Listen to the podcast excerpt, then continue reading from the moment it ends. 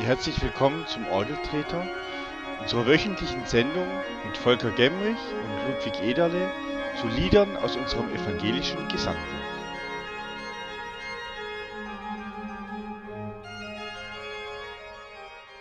Herzlich willkommen zu einer neuen Folge unseres Orgeltreters, heute zu einem ganz besonderen Sonntag, eigentlich ja in Anführungszeichen nur der zehnte Sonntag nach Trinitatis. Aber heute haben wir ein besonders spannendes Thema, nämlich den Israel-Sonntag. Und wir, das ist Volker Gemrich, Pfarrer in Kochendorf. Und ich grüße dich hiermit herzlich, lieber Volker. Ich grüße dich auch, lieber Ludwig. Hallo.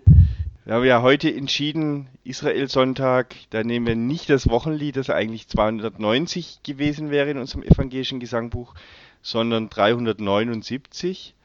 Warum machen wir heute dieses Lied?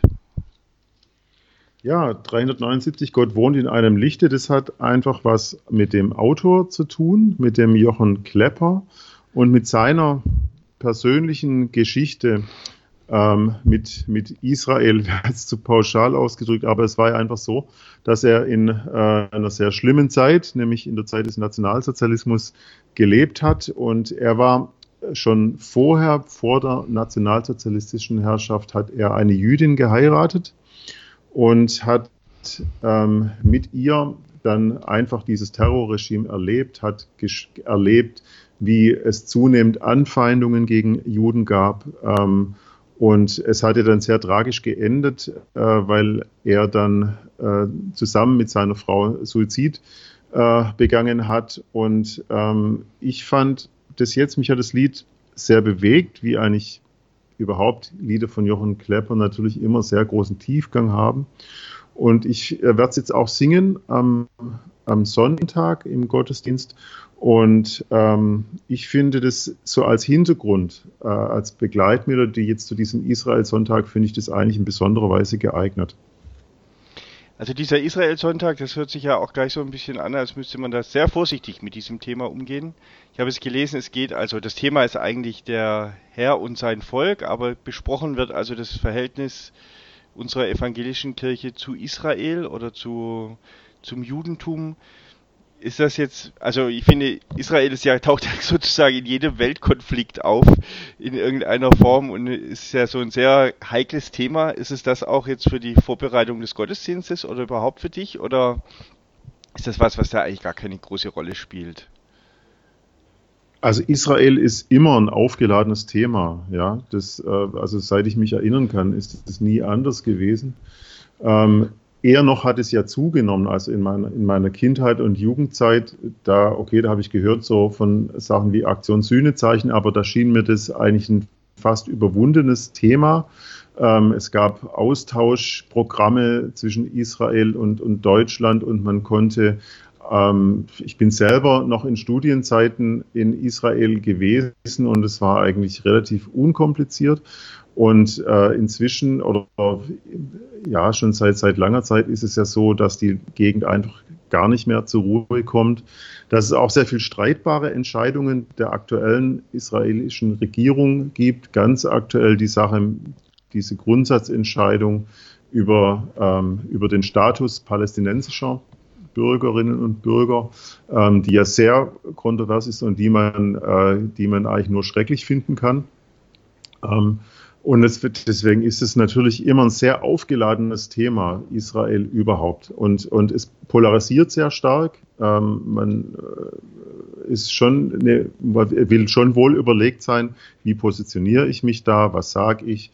Ähm, sicherlich auch eine Gefahr, jetzt zu sehr ins Politische zu kommen und das Predigen darüber zu vergessen. Aber es denke ich, es lässt sich auch nie ganz, nie ganz trennen. Vielleicht müsste man kurz, äh, für die, die das nicht so gut kennen, das, die Aktion Sühnezeichen ist, glaube ich, so eine Art Freiwilligendienst und hat so einen Friedensauftrag. Also da kann man irgendwie über so ein, die bieten so Austauschprogramme an, oder? Die, genau, es geht eigentlich um Verständigung, ja. Ähm, es geht um Verständigung, äh, vorwiegend im Bereich äh, der Jugend. Ähm, und, äh, und da geht es zum einen natürlich einfach um Erinnerung ähm, und das Wachhalten dessen, was da geschehen ist, aber auch um, um Verarbeitung, um Auseinandersetzung mit, mit dieser äh, sehr speziellen und, und sehr äh, schlimmen Weise, wie Deutschland eben äh, mit Israel ähm, verbunden ist. Und aber eigentlich ist es eine sehr, ähm, eine sehr schöne Arbeit. Also ich, ähm, es, es, gab, ich weiß gar nicht, wie es aktuell noch, noch so ist, aber als ich selber äh, im Jugendalter war, gab es zum Beispiel die Möglichkeit, Zivildienst dann dort zu machen. Das gibt es nun inzwischen gar nicht mehr. Ähm, also das war einfach eine gut organisierte Arbeit, Austausch von ähm, äh, im Bereich Jugendarbeit, so eine sehr schöne Sache. Und bis heute ist es so, dass Aktion Sühnezeichen zum Israel-Sonntag immer auch eine Predigthilfe herausgibt, ähm, Hintergrundinformationen ähm, gibt. Es ist dann einfach auch theologisch sehr fundiert und gut, gut, gemachte, gut, gut gemachtes Material, was sie dann zur Verfügung stellen.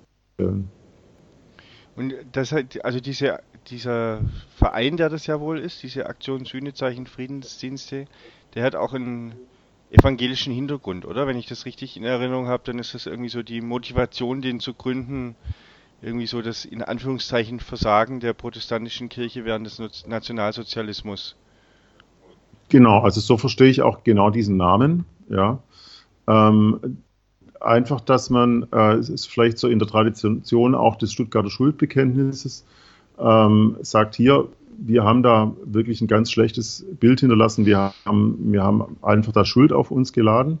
Und ähm, es hat aber nach meinem Empfinden jetzt nichts mit, äh, damit zu tun, dass es darum ginge, sich ähm, in Sack und Asche äh, zu kleiden, sondern es geht um was ganz Gegenwartsbezogenes. Also wirklich aus der Erinnerung an diese schreckliche Zeit heraus die, die Gegenwart und die Zukunft bewusst anders zu gestalten. Es heißt ja auch mit Untertitel Aktion Sühnezeichen Friedensdienste und deswegen einfach Verständigung, ähm, das gemeinsame Suchen und, äh, und, und Brücken bauen. Ich denke, das, da, darum geht Und da haben wir jetzt natürlich mit dem Sonntagsthema Israel-Sonntag ein Thema, das ganz besonders wenig Frieden irgendwie äh, assoziiert, oder? Also wie, wie, wie gehst du denn jetzt sowas an für diesen Sonntag? Also jetzt hast du hier ein Lied rausgesucht von Jochen Klepper, ähm, in dem ja das Wort Israel eigentlich gar nicht vorkommt. Also die, da gibt es jetzt nicht irgendwie so einen, so einen direkten Textbezug, sondern eher ein, ein des Menschen mit der, mit dem Land, oder? Genau, also die Texte von Jochen Klepper haben eigentlich alle gemeinsam, dass sie immer sehr stark persönlich gehalten sind. Also er steckt da immer als Person mittendrin und es sind eigentlich immer sehr, ähm, sehr, sehr persönlich gehaltene Texte, die, die von der Begegnung ähm, mit Gott, von, von Seiten von der Begegnung seiner Person überhaupt eines Einzelnen mit Gott sprechen. Und äh, hier auch wieder diese Bewegung, wie eben dieser große Gott wohnt in einem Lichte, letztlich eigentlich so ein Hinweis darauf, eigentlich ist der Gott dieser ganz große, ferne, der ganz alles umspannende, äh, der von uns auch durch unser eigenes Verschulden, ähm, von dem wir uns entfernt haben, von dem wir eigentlich getrennt sind, ähm, gewaltig ist der und, und über allem thronend und doch, so fängt er dann der zweite Vers an, und doch bleibt er nicht ferne, ist jedem von uns nah. Ähm, und, und, er, und trotzdem ist es so, dass dieser große Gott sich nach jedem Einzelnen, und dann wird auch wirklich der Einzelne angesprochen, mag er dich doch nicht missen. Er sehnt sich nach uns, nach jedem Einzelnen und sucht doch die Beziehung. Also so baut er eben diesen Kontrast auf. Dieser ganz große, jenseitige, mächtige, gewaltige Gott, der aber doch sich nach jedem Einzelnen von uns sehnt und Beziehung eigentlich will. Und, und ja, ja ähm, es ist nicht, es ist nicht von, von, von Israel so direkt die Rede, aber was, was mich da drin so anspricht, ist einfach, dass eben, dass seine persönliche Geschichte, die Geschichte Jürgen Kleppers und seiner Familie, eben da immer so als Hintergrund mitschwingt. Ne? Und dass, dass da zum Tragen kommt zum einen dieses ganz große Vertrauen, das durch diese Verse immer, immer spricht. Äh, also etwa, wir gehen in Vers weiter, auch deines Hauptes Haare sind wohl von ihm gezählt. Er bleibt der Wunderbare, dem kein Geringes fehlt. Ähm, und der eben, obwohl er so groß ist und alles umspannt, eben doch über mich als Einzelnen ganz genau Bescheid weiß, mich ganz, ganz lieb, mir nahe kommen will. Ähm, der mit mir leben will und will, dass ich mit ihm lebe. Dieses große Vertrauen, das sich da ausspricht, aber das zugleich bei Jochen Klepper immer auch bedroht ist, immer auch ähm, gefährdet ist und äh, immer schwingt bei ihm auch mit, dass es auch ganz anders sein kann. Und wenn man dann auf sein Ende schaut, muss man ja auch sagen, er ist am Ende äh, nicht an Gott, glaube ich, verzweifelt. Dazu gibt es zu einschlägige Äußerungen, wie er eben, ja, wenn man das überhaupt sagen kann, aber doch im, im Frieden mit Gott äh, freiwillig aus diesem Leben scheidet. Ja, allein das würden ja, hätte man in der Vergangenheit so ja schon als einen großen Frevel betrachtet, das überhaupt so auszudrücken. Ähm, aber aber wie er eben doch aus dem Leben scheidet, mit Gott im Reinen ist und eben nur ähm, an, an dieser Furchtbarkeit seiner Zeit, an dieser Grausamkeit ähm, gegenüber dem, dem jüdischen Volk, ähm, wie, er daran, wie, er, wie er daran letztlich zugrunde geht, ja, und, mit sein, und seine Familie mit. Das, deswegen finde ich das eigentlich so passend. Hm? Mhm, weil er eben direkt betroffen war, dadurch, dass er mit einer Jüdin verheiratet ja. war. Genau, genau. Und eben deswegen natürlich auch aus persönlicher Betroffenheit immer ein sehr kritischer Beobachter dessen war, wie sich eigentlich seine Kirche gegenüber dem Nationalsozialismus und diesen, diesen heftigen Anfeindungen gegenüber dem Judentum, wie sich da die Kirche verhalten hat. Ne? Da war immer ein sehr kritischer Beobachter und da ist schon wieder eine Brücke eigentlich zu dem, ähm, was, äh, was, was der Predigtext für, für diesen Sonntag ist. Und äh, das, der Predigtext ist äh, gewählt aus Jesaja 62, 6 bis 12 und da geht es um, um Jerusalem. Ähm, es geht, ähm, äh, wir, wir sind in der Zeit äh, Jesaja 62, das ist die Zeit nach dem Exil, ähm, wo also Israel aus der Gefangenschaft zurückkommt. Sie dürfen ja ähm, zurückkommen nach circa 40 Jahren. Und ähm, sie finden, sie freuen sich eigentlich, es, äh, endlich äh, dürfen wir zurückkehren, aber sie kommen zurück und was ist los? Ähm, die Stadt liegt natürlich in Schutt und Asche und es ist alles zerstört, es ist auch ein richtiger Kulturabbruch da ähm, und sie stehen eigentlich vom Scherbenhaufen und letztlich ist, äh, droht die Verzweiflung jetzt umso größer zu werden, weil sie sind zwar wieder da, wo sie hingehören, wo ihre Heimat ist, aber von dem, wie sie diese Stadt gekannt haben, ist praktisch nichts mehr da. Ja, und, ähm, und da sehe ich so die Brücke von, von Klepper, der sich eben als diese kritische Beobachter, diese kritische Beobachter ähm, der Kirche seinerzeit und überhaupt der ganzen gesellschaftlichen Entwicklung ähm, hier im, im Text, der Jesaja gleich im Vers 6, Jesaja 62, 6, da fängt es an O Jerusalem, ich habe Wächter über deine Mauern bestellt, die den ganzen Tag und die ganze Nacht nicht mehr schweigen sollen, die ihr den Herrn erinnern sollt, ohne euch Ruhe zu gönnen. Lasst ihm keine Ruhe, bis er Jerusalem wieder aufrichtet. Also das ist was ganz ähm, Eigentümliches, was da, was da geschieht, wo der, wo der Prophet Jesaja ähm, quasi diese Wächter, das, das, kann man sich eigentlich vorstellen wie so eine Art Beter, denn es geht ja eigentlich um ein Gebet. Es geht darum, dass Gott erinnert werden soll an die Zusagen, an die Verheißungen, die er für Jerusalem gemacht hat, ähm, dass er ihm eine Zukunft verheißen hat. Ne? Und davon kann man jetzt im Augenblick, wo alles in Schutt und Asche liegt, wirklich gar nichts sehen.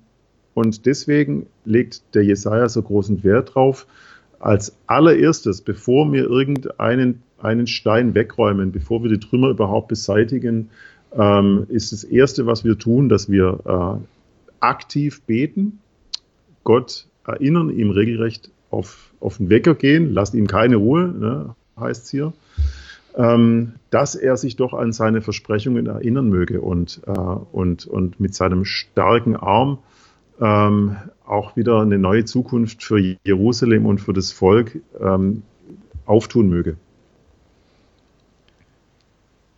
Der, aber also, ich meine, da sind wir ja auch so bei einem der Kernkonflikte, die es so um Israel gibt, oder? Das jetzt, also ist der gerade ist ja da ziemlich, ziemlich schmal zwischen sozusagen Gott zu bitten, jetzt Jerusalem zu beschützen, wenn doch gleichzeitig sozusagen noch drei andere oder zwei andere Götter äh, das gleiche tun sollen. Ähm, mhm. und, und damit, das beschreibt ja auch so einen der, dieser, dieser Grundkonflikte um diese Stadt, oder? Also ist, wie, wie meisterst du da so hm. diesen, diesen Grad jetzt sozusagen nicht politisch ja. Partei zu ergreifen. Und, genau, und, das ist es ja. Du kannst, du kannst von Jerusalem, gerade wenn der Name dieser Stadt ins Spiel kommt, da kannst du ja nie ausschließlich in der Vergangenheit sprechen. Ne? Also ich habe jetzt tatsächlich ähm, gerade in der Vergangenheit gesprochen, wie das zur Zeit des Alten Testaments oder eben in der Zeit nach, unmittelbar nach dem Exil war. Aber natürlich kommst du nicht umhin, wenn dieser Name dieser Stadt erklingt, weil der so weil der so äh, emotional aufgeladen ist ähm, und eben auch so ein, äh, so ein Kristallisationspunkt ist äh, zwischen diesen drei großen Religionen. Und für, es ist ja heilige Stadt für, für Judentum, für Christentum und Islam ist es einfach ein sehr heiliger Ort gleichermaßen. Gell? Und, ähm, und jeder, äh, alle drei, äh, haben ihre eigene Sicht auf, auf diese Stadt und, und ähm, teilweise schließt sich das auch aus. Ähm, und, und, deswegen ist es natürlich von, von ganz, ganz großer, von ganz, ganz großer Brisanz. Und ähm, man muss da sehr, sehr vorsichtig sein. Wir beobachten einfach, ähm, dass es immer dann fatal wird, wenn egal welche Religion, aber in dem Moment, wo auf ganz fundamentalistische Art und Weise ähm, biblische Texte oder andere religiöse Texte ähm, als, als direkte Weichenstellung für, für aktuelle politische äh, Entscheidungen zugrunde gelegt werden, dann wird es immer, immer fatal, weil dann äh, dann, dann, dann kann es nur eigentlich in Gewalt und, und, und Konflikt enden. Und ähm, da sind einfach alle miteinander aufgefordert, sehr besonnen ähm, miteinander umzugehen äh, und Vernunft walten zu lassen. Ja, und da bringt es nichts, sich irgendwie ähm, diese alten Texte, egal ob es aus der Bibel, ob es aus, aus, dem Koran ist oder aus, aus anderen ähm, äh, religiösen Schriften äh, ist, es bringt nichts, die da sich um die Ohren zu schlagen und sagen, ich habe aber recht, weil hier steht's. Ist da, also die, äh, ich überlege so die ganze Zeit, weil ähm, wie berührt uns sozusagen dieses Thema auch heute noch? Und jetzt ähm, ist es ja so, dass Israel ja durchaus, wie du ja auch schon sagst, ein durchaus von Konflikten gebeuteltes Land ist mit, ähm, obwohl ja sozusagen Israel das von Gott auserwählte Volk ist. Also ist es dann für uns auch so ein bisschen ein Beispiel, dass, dass wir eben daran nicht verzagen sollen, auch wenn wir Gottes auserwähltes Volk sind, heißt es eben nicht, dass jetzt alles sozusagen flapsig gesagt von selber läuft, sondern man einfach trotzdem viele Konflikte und Probleme und Schwierigkeiten hat, mit denen man sich auseinandersetzen muss, aber gewiss sein kann, dass man das eben nicht alleine tut, oder? Ist das auch ist mhm. das so, ein, so ein Ansatz zu sagen, deswegen müsste uns dieser Sonntag auch heute noch nahe sein? Also du hattest ja vorher gesagt, der Sonntag ist so in den 70er Jahren entstanden, wahrscheinlich ja auch so unter dem Eindruck, dann war irgendwie das Dritte Reich und die Verfolgung der Juden auch schon drei Jahrzehnte her und ähm, der deutsche mhm. Herbst mit den mit den neuen Konflikten über, Paläst über die Palästinenser und so, was ja wahrscheinlich alles auch so ein Stück weit anders war, zu sagen, man, man muss dieses Thema auch wieder ein bisschen mehr in den Mittelpunkt drücken. Aber heute mhm. sind wir ja nochmal 40 genau. Jahre später. Also deswegen überlege ich gerade genau. so die ganze Zeit, wie wie erkläre ich für mich so den Bezug? Warum ist das für mich wichtig, so einen Israel-Sonntag zu begehen, trotz dieser Ambivalenz, die sich so mit diesem Thema Israel verbindet? Ich denke, der Israel-Sonntag, der bietet uns einfach äh, Gelegenheit, anhand biblischer Texte, die wir hören in der Schriftlesung oder als Predigtext, ähm, die sind ja dann immer bewusst so gewählt, dass sie, ähm, das sind eigentlich alles Aussagen ähm, über äh, über Jerusalem über, oder über, über die Juden an sich. Und sie sind oft bewusst so gewählt, ähm, dass sie eigentlich, dass es Texte sind, die äh, eine ganz unglückselige Wirkungsgeschichte hatten in den vergangenen Jahrhunderten. Also wenn, kann man jetzt am Sonntag ganz konkret sehen. Wir haben, ähm, wir haben als, als Schriftlesung haben wir äh, Lukas 19, wo es um die Zerstörung des Tempels geht. Ja. Und das ist so ein Paradebeispiel dafür, wie, ähm, wie, wie die christliche Deutung ähm, solcher Texte gewesen ist, weil man hat natürlich immer gesagt, ja logisch, ähm, der Tempel äh, ist natürlich zerstört worden, weil die Juden den Jesus nicht als Messias, äh, als Messias erkannt haben, weil sie sich äh, so schlecht verhalten haben. Das ist im Grunde die Strafe, dass im Jahr 70 nach Christus die Römer dann Jerusalem und den Tempel zerstört haben. Und, ähm, und, und die, die, äh, diese Deutung hat sich ähm, mit großer, mit erschreckender Selbstverständlichkeit über sehr, sehr lange Zeit, über sehr, sehr lange Zeit gehalten. Und äh, ich möchte auch nicht meine Hand dafür ins Feuer legen, dass es immer noch Menschen gibt, die das auch so vertreten.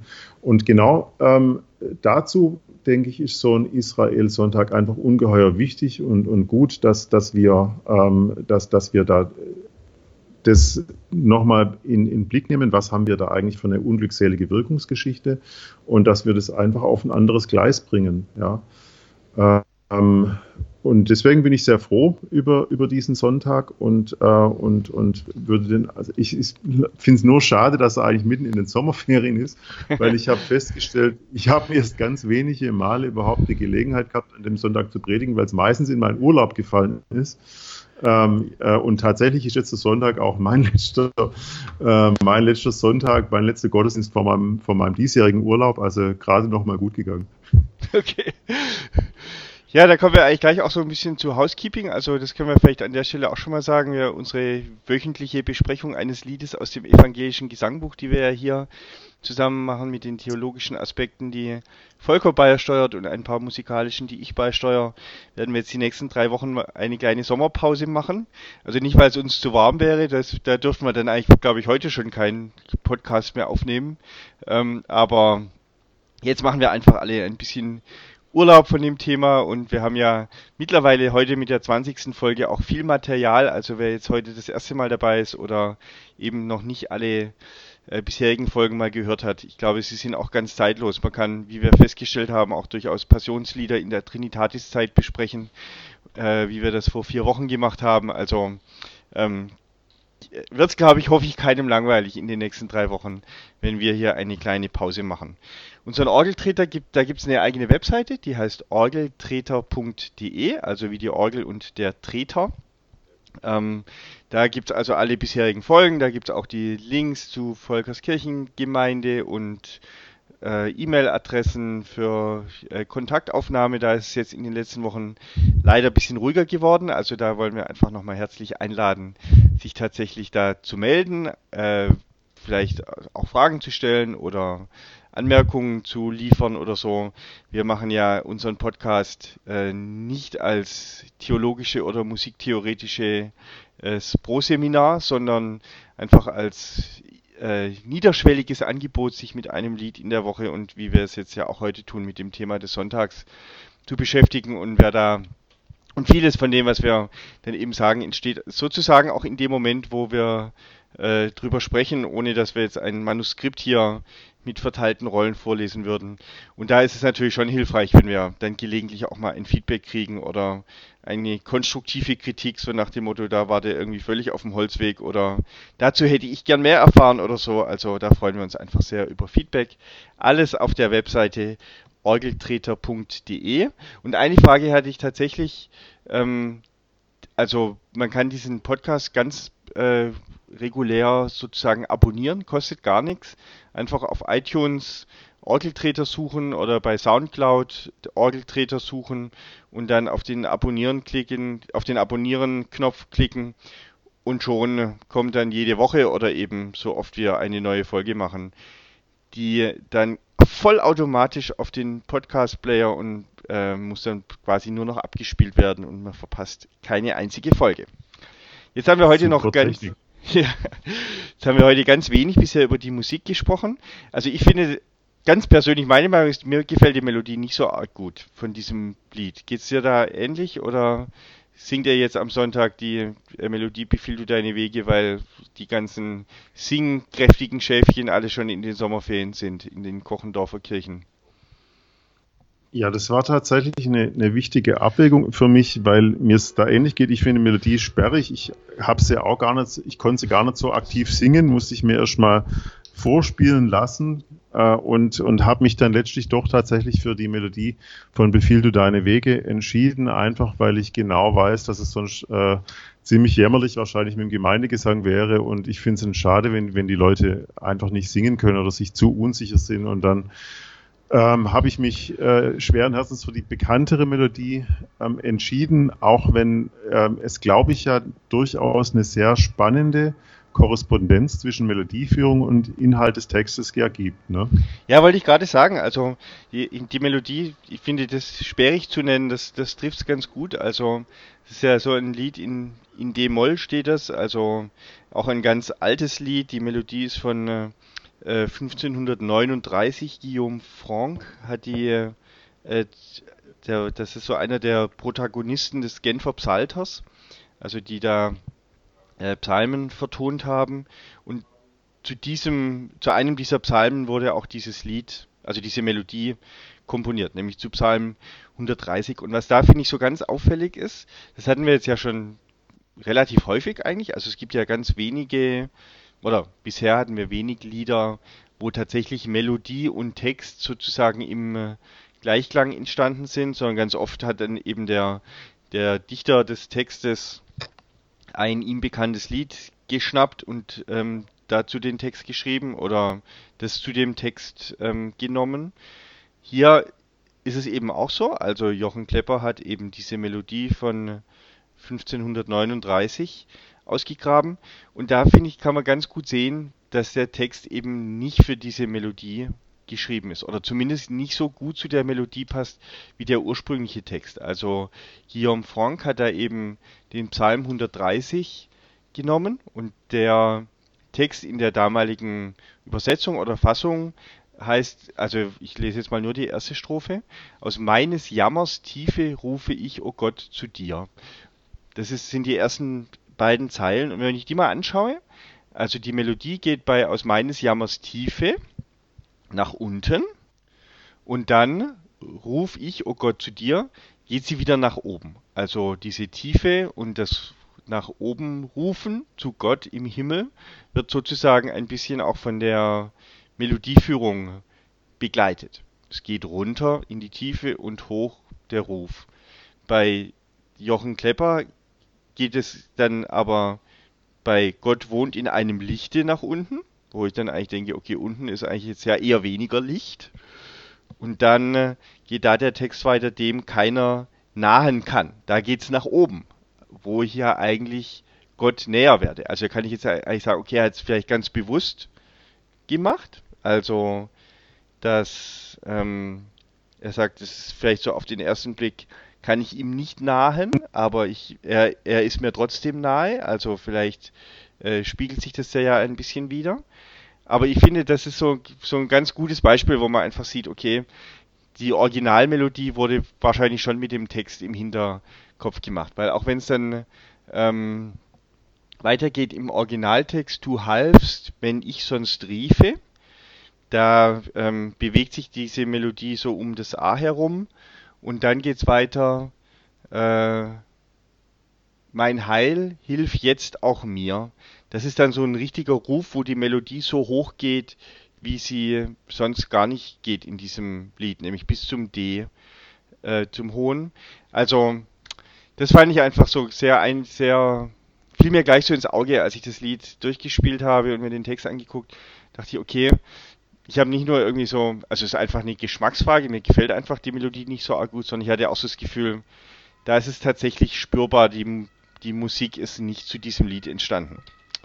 Was ja aber nicht keinem, dem keinen Abbruch tut. Also ich finde es ist auf der anderen Seite dann auch schon ganz schön, wenn man äh, die Lieder dann auch mit der Melodie singt, wie man sie im, äh, also wie sie gedacht war, wie Jochen Klepper sie sich vorgestellt hat. Und da wissen wir ja so, die Musik des frühen 20. Jahrhunderts, ähm, die ist für uns heute sowieso ein bisschen gewöhnungsbedürftig. Also da haben wir ja nicht nur melodische Themen, sondern die war ja auch so ganz stark beeinflusst so von der Zwölftonmusik, die Arnold Schönberg äh, salonfähig gemacht hat sozusagen.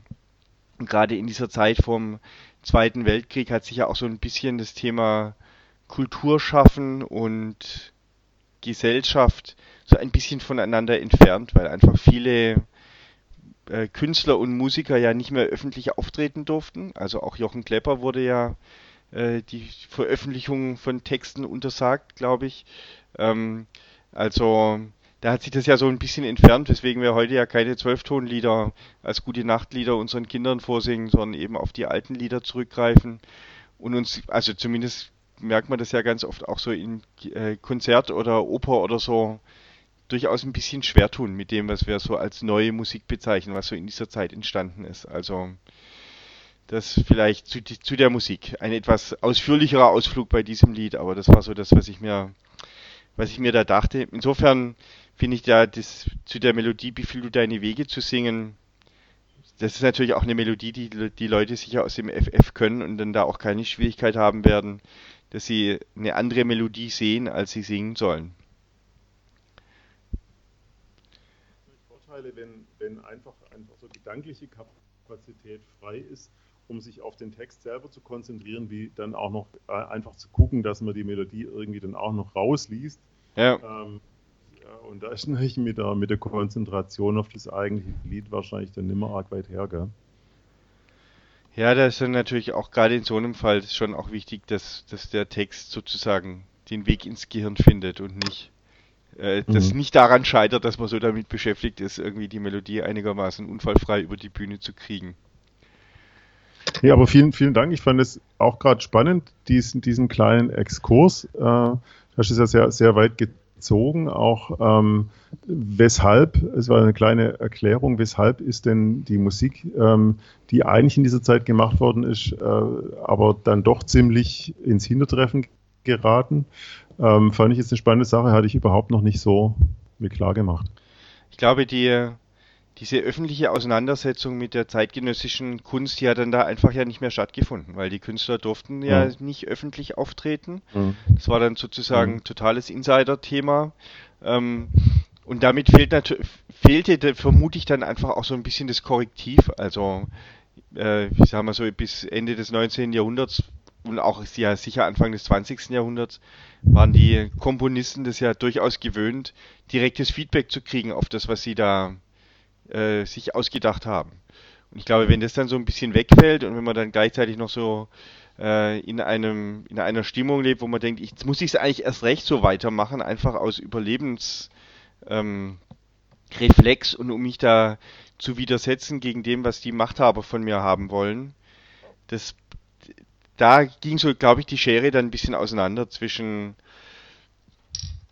zwischen äh, den Zuhörern und den, den Musikschaffenden. Mhm. Und das haben wir ja bis heute nicht so richtig geschafft. Also ich finde auch die. Ja gut, ich glaube, so in der Nachkriegszeit ist dann ein bisschen so gewesen, dass von vornherein man sich vielleicht ähm, als Musiker, der sich jetzt ähm, einfach neuen Wegen verschreibt, dass man, hat man sich damit abgefunden, dass man sowieso quasi eine Art Nischendasein führt ähm, und, äh, und, und äh, weil da hat tatsächlich dann hat sich ein bisschen abgekoppelt. Ne? Also es war dann wirklich nicht mehr, äh, nicht mehr Gegenstand einer größeren öffentlichen Diskussion, sondern eher so in Fachkreisen. Gell?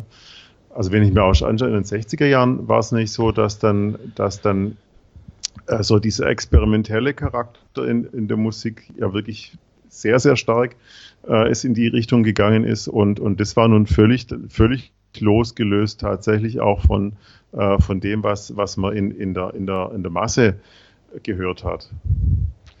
Ja, und wahrscheinlich haben wir es dann auch so ein bisschen verlernt, äh, mutmaßlich jetzt einfach mal uns mit Musik auseinanderzusetzen. Also wir machen jetzt, äh, ich singe ja mit meiner Frau hier in der Stuttgarter Kantorei, wo wir doch relativ häufig auch, auch wirklich moderne Stücke machen, also jetzt nicht 70 Jahre alte, sondern welche, die so in den letzten Jahren entstanden sind, wo, wo ich einfach merke, die, die äh, gewinnen mit zunehmender Beschäftigung mit dieser Musik auch an Tiefe und, und ähm, Qualität. Also man muss sich richtig einfach damit beschäftigen. Und das ist, glaube ich, was, was unsere Vorfahren durchaus ja auch gewöhnt waren zu tun. Also das fängt ja schon an mit was äh, von Bach über die Gemeindechoralbegleitung zu hören ist. Das war für die Leute ungewohnt diese Art der Begleitung da zu hören. Damit mussten sie sich auseinandersetzen, aber das konnten sie offensichtlich auch mit einem gewissen, wahrscheinlich auch einem Bildungsvorsprung in diesem äh, Aspekt uns gegenüber. Aber weil es eben auch völlig klar war. Also Musik aus der Konserve gab es sowieso nicht und es wurde halt das, äh, es gab halt das, was live, live angeboten wurde sozusagen. Also jetzt einfach mal irgendwie ein Heft mit alten Silcher Liedern aus dem Schrank ziehen und, und sich damit beschäftigen, war halt nicht, sondern Mozart stand halt auf der Bühne und hat sein Klavierkonzert vorgespielt und dann haben sich die Leute somit sozusagen damit auseinandergesetzt. Das hat mhm. sich eigentlich nicht geändert, nur habe ich so das Gefühl, wir haben das ein bisschen verlernt zu tun. Die Bereitschaft ist, denke ich, einfach nur noch ganz schwach ausgeprägt. Gell? Ich, ich denke da immer an dieses, ich finde es eigentlich ein ganz schlimmes Wort, so wenn ich dran denke, beim öffentlich-rechtlichen Rundfunk, äh, da gibt es den sogenannten Bildungsauftrag. Gell? Und das heißt schon, äh, da steckt für mich drin, so, ihr müsst jetzt, indem ihr zeitgenössische Musik spielt und zur Aufführung bringt, da müsst ihr was tun, was eigentlich keiner will. Aber ihr müsst es quasi tun, ja. Ihr seid dazu verdonnert, das jetzt zu machen, weil das soll gefälligst auch sein Recht haben. Ja. Egal, ob es einer hören will oder nicht, das muss gemacht werden. Das finde ich eigentlich ganz schlimm, weil tatsächlich, aber so ist es wirklich, denke ich, weil die, die Bereitschaft, ähm, sich mit was zu beschäftigen, wo vielleicht nicht unmittelbar so ein Zugang da ist, die ist total, die geht wirklich fast gegen Null, gell. Wenn man dann in seiner hochheiligen Freizeit sich ähm, dazu entschließt, äh, sich noch mit Musik zu beschäftigen, dann muss es gefälligst easy listening sein und es muss möglichst leicht zugänglich und konsumierbar sein. Ne? Ja, ja, also so ein Sonntagswunschkonzert auf SWR 2, da wird halt selten Stockhausen, Riem und Konsorten gewünscht. Sondern da, genau, genau. Hey, aber, aber hätte ich gern den, den, also, den Messias vom Händel. ja, das immer. Ja. Insofern finde ich das ganz spannend. Also da ist natürlich die. Ja, aber äh, total spannende Sache. Das, äh, ich, ich bin dir dankbar, weil du hast da wirklich auch äh, bei mir nochmal zum, zum, zur Klarheit und zum Verständnis beigetragen, was da eigentlich sich vollzogen hat in den letzten Jahrzehnten. Ja, und gerade durch diese schlimme Zeit, über die wir eigentlich durch Jochen Klepper draufgekommen sind und durch den Israel-Sonntag. Ja, Lass genau. mich noch abschließend ein bisschen was sagen, weil ich glaube, wir müssen ein bisschen zur Schlusskurve kommen. Ich möchte auch dem durchaus noch einen positiven Blick auf den ähm, auf den Israel-Sonntag noch zum Schluss doch mitgeben, denn ich habe vielleicht vor ein bisschen einseitig davon gesprochen, wie wir äh, in der Geschichte der Kirche ganz viel missverstanden haben und falsch gedeutet haben. Eigentlich ähm, sollte der Israel-Sonntag von meinen Begriffe auch was sehr Positives äh, bewirken, nämlich einfach, indem wir uns durchaus äh, dankbar daran erinnern, dass wir ähm, als, als Nichtjuden, als Heiden, wie die Bibel ja uns eigentlich im Grunde nennt, ähm, uns, dass, wie wir da hineingenommen sind in diese äh, Heilsgeschichte Gottes mit seinem jüdischen Volk. Wir sind da ja wirklich hinzugekommene und deswegen ist es eigentlich, sollte unser Verhältnis gegenüber Israel da ein sehr dankbares sein, ja, und äh, ein, ein geschwisterlich verbundenes, weil wir zusammen mit ihnen ähm, da auf dem Weg sind, auf Gott zu. Und äh, das ist eigentlich ein, ein, sehr positiver Grundgedanke und den will ich auf jeden Fall auch nicht versäumen, sehr stark zu machen, jetzt sowohl hier wie auch im Gottesdienst am Sonntag. Da gibt es dann vielleicht, um abschließend noch die, auch die Kurve zu kriegen, ein bisschen äh, Kantoreipraxis sozusagen äh, anzubringen. Also das ist natürlich ein Sonntag, der sich geradezu anbietet, dann auch ein paar äh, hebräische Lieder aus unserem Gesangbuch zu singen. Also es gibt ja einen ganz schönen Kanon mit äh, Shalom Shavarim 434, den man da ja ganz gut singen kann. Also es ist ein Kanon für acht Stimmen. Das ist dann aber vielleicht nicht für eine Sommerferiengemeinde, sondern eher für eine doch ein bisschen singer, äh, singgeübte Gemeinde. 433 direkt ein Lied davor.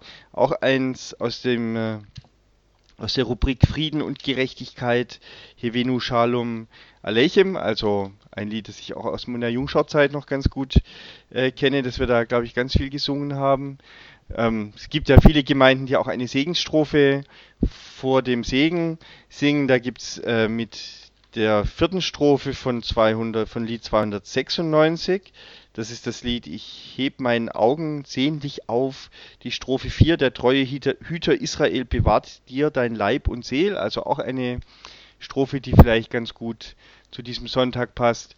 Und dann, vielleicht gibt es ja den einen oder anderen, der dann den Sonntag auch mit einer abendlichen Melodie zu dem Thema Israel oder den Israel-Sonntag beschließen will. Da gibt es ein Lied 489, das eine äh, Melodie aus Israel hat. Das heißt, gehe ein in deinen Frieden. Wie gesagt, ein Abendlied, also das bietet sich jetzt nicht unbedingt für einen morgendlichen Gottesdienst an, aber so zum Beschluss des Tages äh, thematisch passend, wer da äh, Lust hat. Dann gibt es ja auch ganz viele Zwischentexte jüdischer Autoren in unserem Gesangbuch. Also da lässt sich zu diesem Thema, glaube ich, sehr viel finden, um den Sonntag dann auch wirklich vollkommen äh, hebräisch-israelisch geprägt zu feiern. Lieber Volker, jetzt haben wir uns, glaube ich, die Sommerpause echt verdient. Drei Wochen. Genau, und die Hörer, glaube glaub ich, auch. Die Hörer auch. genau, ich hoffe, die brauchen jetzt nicht so viel Erholung, aber wenn, dann werden wir alle frisch gestärkt, vielleicht Ende August mit dann einem neuen Lied wieder hier an der Ort und Stelle äh, sein, sozusagen. Genau. Bis dahin äh, danke ich dir schon mal herzlich, auch für den Einblick heute in den Israel-Sonntag, der mir doch das auch nochmal ein bisschen klarer gemacht hat, warum das wichtig ist, auch den zu feiern und ähm, mit diesem Thema sich auch zu beschäftigen. Auch wenn es ja doch, wie wir festgestellt haben, nicht nur ein erfreuliches ist, sondern eben durchaus auch ein, ein äh, zwiespältiges, aber mit diesen Themen beschäftigen, sollte man sich ja, glaube ich, sowieso viel mehr beschäftigen. Also insofern war das, finde ich, eine gute Idee, dass wir heute dieses, dass du heute dieses Lied rausgesucht hast und wir darüber sprachen. Vielen Dank. Dann wünsche ich dir einen schönen Urlaub. Danke. Dir ebenso und der ganzen Familie. Dankeschön. Gute Zeit, ja. Erholen wir uns beidseitig und dann würde ich sagen, ähm, frisch äh, wieder ans Werk dann in der letzten Augustwoche, glaube ich. Genau, da sprechen wir uns wieder. Ja. Bis dahin, alles Gute. Tschüss. Bis Volker. dahin, gute Zeit. Tschüss, Ludwig. Tschüss.